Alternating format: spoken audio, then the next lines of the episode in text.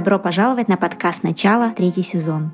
Здесь вы найдете все, что должна знать современная женщина о менопаузе, чтобы пройти ее с легкостью и комфортом.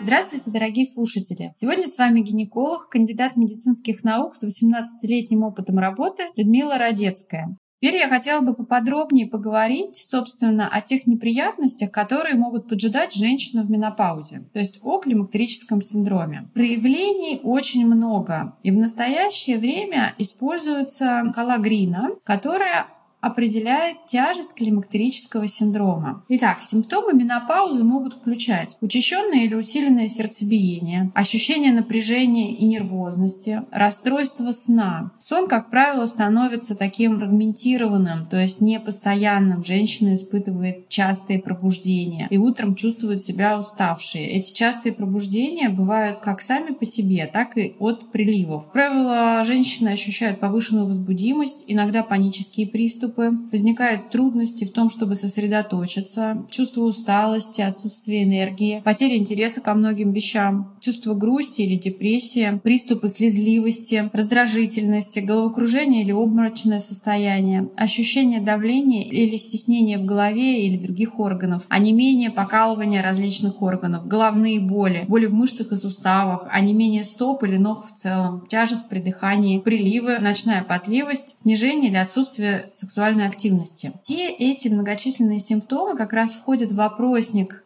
Грина, Именно по степени выраженности симптоматики мы оцениваем степень тяжести климактерического синдрома. То есть, если симптомы совсем не беспокоят, за этот симптом дается 0 баллов, если слегка беспокоит 1 балл, беспокоит достаточно сильно это 2 балла и крайне выражено 3 балла. То есть на каждый из 21 вопросов дается оценка по этой шкале. Самый частый симптом менопаузы это, конечно же, приливы, в том числе по ночам. Страдают ими около 75% женщин. Прилив ощущается как внезапная волна тепла и жара. Может сопровождаться профузным потоотделением, сердцебиением, подъемом артериального давления. Длится такой приступ может от нескольких минут аж до получаса. Приступы могут возникать с различной частотой, от нескольких раз в неделю до 20 раз в сутки. И, конечно же, такие приступы могут существенно влиять на ваше качество жизни. Приливы также ухудшают концентрацию внимания, снижают работу способность. То есть они часто застигают вас врасплох, и правда, ну, невозможно не сконцентрировать внимание, неполноценно погрузиться в работу. Часто интенсивные приливы в ночное время способствуют бессоннице и фрагментации сна, о чем я говорила раньше. Давайте разберемся, почему же возникают приливы. Есть такая важная область головного мозга гипоталамус, в котором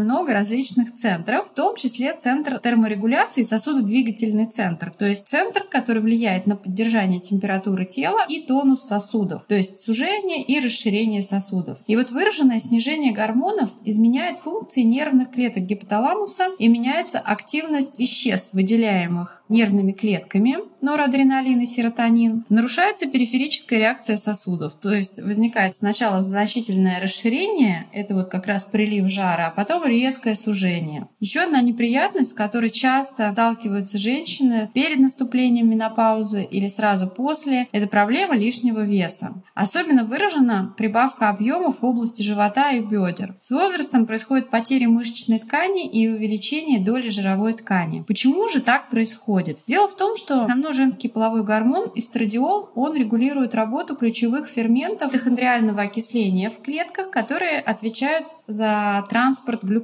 И вот снижение эстрогенов приводит к центральному ожирению, то есть накоплению жировой клетчатки в области живота хроническому воспалению жировой ткани печени и замедлению захвата глюкозы из крови. Также снижение концентрации эстрогенов провоцирует инсулинорезистентность. Конечно, тут помимо гормональных факторов много других факторов. Генетика и образ жизни играют тоже ключевую роль. Бавка в весе действительно опасна. То есть это не просто некий такой косметический дефект. При повышении веса повышаются риски сердечно-сосудистых заболеваний, тромбозов, сахарного диабета второго типа. Как же избежать прибавки в весе в менопаузе? К сожалению, тут волшебной формулы нет. Нужно и важно уделять внимание питанию и физической активности. Дело в том, что если если вы будете питаться так же, как и раньше, при том же уровне физической активности, в менопаузе прибавка в весе практически неизбежна. То есть нужно менять либо питание, либо добавлять физические нагрузки. Еще один существенный риск, который повышается у женщин в менопаузе, это риски когнитивных нарушений. Одном исследовании, которое было проведено в клинике МИО, у женщин с удаленными яичниками обнаружили, что женщины, которые перенесли операцию до наступления менопаузы, имели повышенный риск когнитивных нарушений или деменции по сравнению с контрольной группой. И что интересно, что более ранний возраст хирургической менопаузы был связан с более быстрым снижением общего познания, включая эпизодическую память, семантическую память, а более ранний возраст наступления менопаузы также был связан с увеличением лечением болезни Альцгеймера. Использование гормональной терапии в течение 10 лет было связано со снижением когнитивных нарушений, если она применялась в течение первых 5 лет после наступления менопаузы.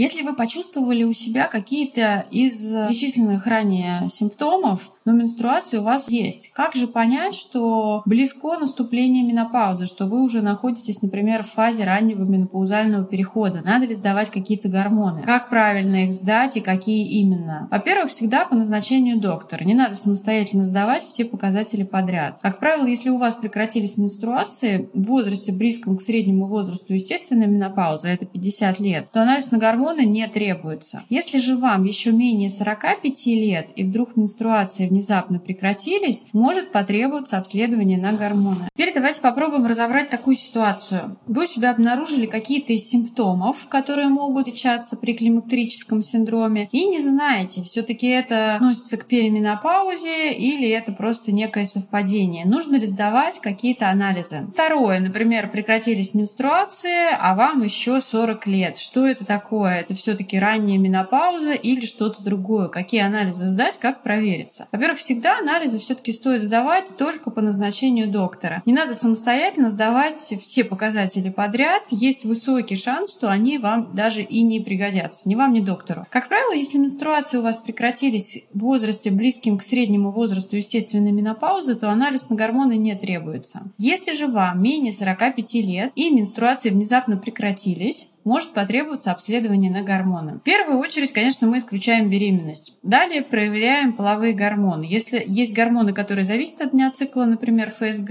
ЛГ, эстрадиол, мы обычно рекомендуем сдать на второй-третий день цикла. Прогестерон как показатель овуляции через 5-7 дней после предполагаемой овуляции. Есть гормоны, которые не зависят от дня цикла, например, антимюллеров гормон, пролактин, ТТГ. Есть гормоны, уровень которых колеблется в течение суток, кортизол, пролактин. Кроме того, уровень уровень пролактина может быть ложно повышенным после пальпации молочных желез, интенсивных физических нагрузок, полового контакта, серьезного стресса накануне. Поэтому прежде чем бежать и сдавать все известные гормоны, лучше сначала проконсультироваться с доктором. Возможно, анализ совсем не потребуется. А возможно, доктор назначит всего три гормона, а не все 20. В принципе, все гормоны, которые я сейчас проговорила, они могут отвечать за регулярный менструальный цикл, поэтому если менструации внезапно прекратились, могут потребоваться любые из этих гормонов или их сочетание. Сдавать Давать ли голодный желудок? Такое требование, кстати говоря, до сих пор указано в некоторых лабораториях. Однако большие серьезные исследования, одно из них, например, недавно читала в журнале Яма Джама, показали, что для гормонов это требование излишнее. С вами была врач-гинеколог Людмила Родецкая. Всем слушательницам желаю здоровья и прекрасного дня.